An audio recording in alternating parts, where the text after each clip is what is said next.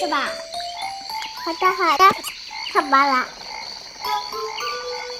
小朋友们，露露姐姐讲故事马上开始了。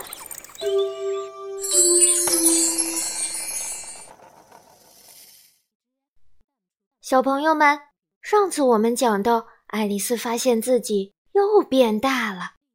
后来又发生些什么故事呢？今天我们接着讲《爱丽丝梦游仙境》的第十一章：谁偷走了馅饼？下集。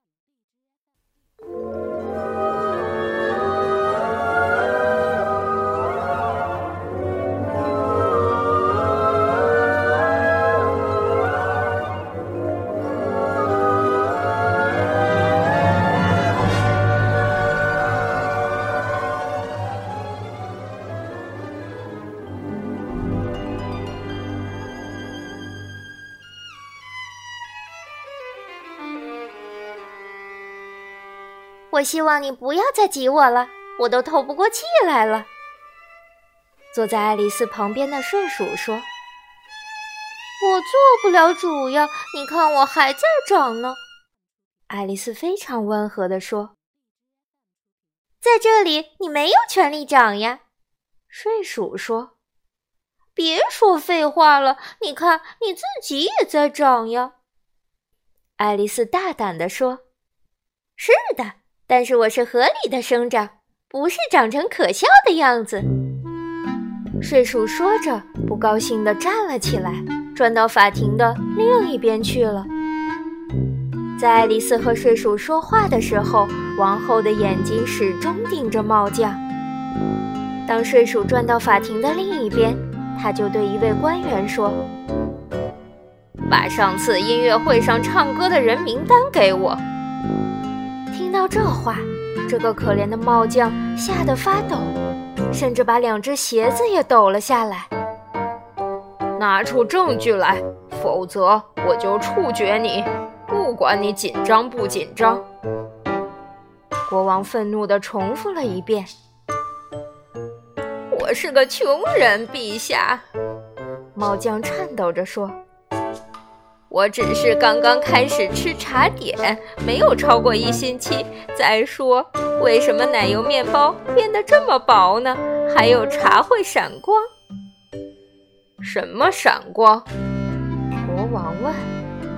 我说的茶，陛下。帽匠回答。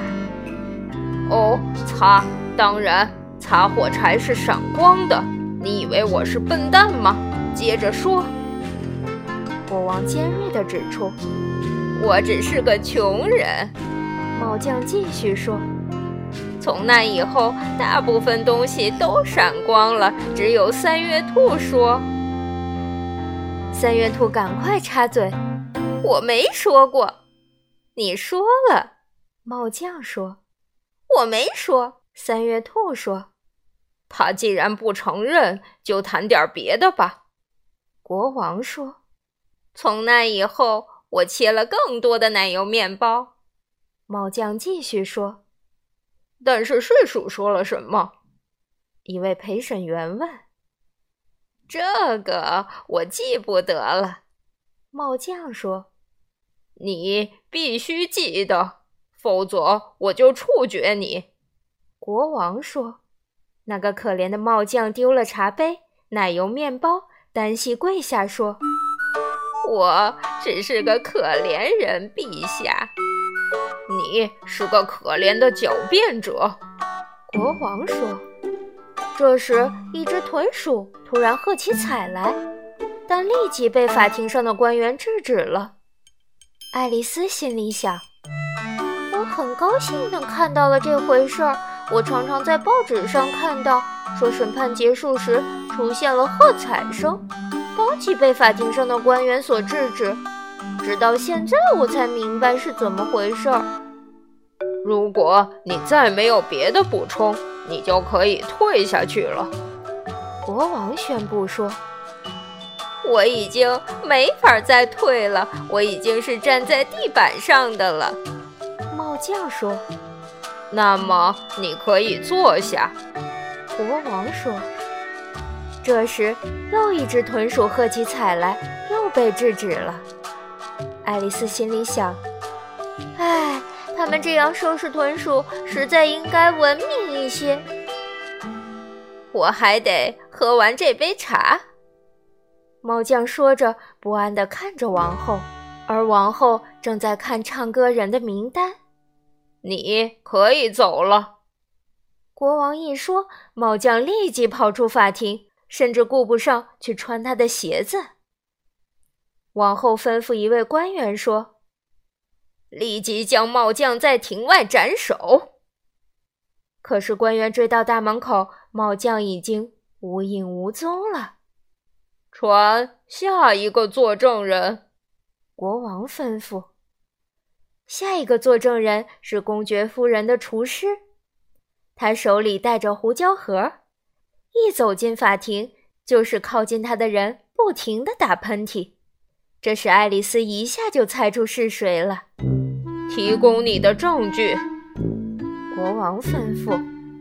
我不能提供，厨师回答。国王着急地看了看白兔，白兔低声说：“陛下必须反复质问这个证人。”好，如果必须这样，我必定这样做。国王带着犹豫的神态说，然后他交叉着双臂，对厨师皱着眉，直到视野模糊了，才用深沉的声音说：“馅饼是用什么做的？”哦，大部分是胡椒。厨师说：“糖浆。”一个困倦的声音从厨师后面传来：“给我掐住那个睡鼠的脖子！”王后尖叫起来：“把他斩首，把他撵出法庭，制止他，掐死他，拔掉他的络腮胡子！”整个法庭完全混乱了好一会儿。把睡鼠赶出去以后，大家才再次坐下来。这时，厨师失踪了。没关系，国王坦然地说：“传下一个作证人。”然后他对王后耳语说：“真的，亲爱的，下一个作证人必须你来审讯了。我已经头疼的无法忍受了。”爱丽丝看到白兔摆弄着名单，非常好奇，想看看下一个作证人是谁。她想。恐怕他们还没有收集到足够的证据。使他大吃一惊的是，当白兔用刺耳的嗓音尖叫出来时，竟然是爱丽丝。小朋友们，爱丽丝会作为下一个作证人出庭吗？国王和王后又会怎样审判爱丽丝呢？欢迎小朋友们下次继续收听《爱丽丝梦游仙境》的最后一章《爱丽丝的证明》。小朋友们，今天的故事就讲到这儿了。如果你喜欢露露姐姐讲故事，可以关注微信公众号“露露姐姐讲故事”。或者在手机上下载喜马拉雅电台或荔枝电台，搜索“露露姐姐讲故事”，收听更多好玩的故事。好了，小朋友们，我们下次再见吧。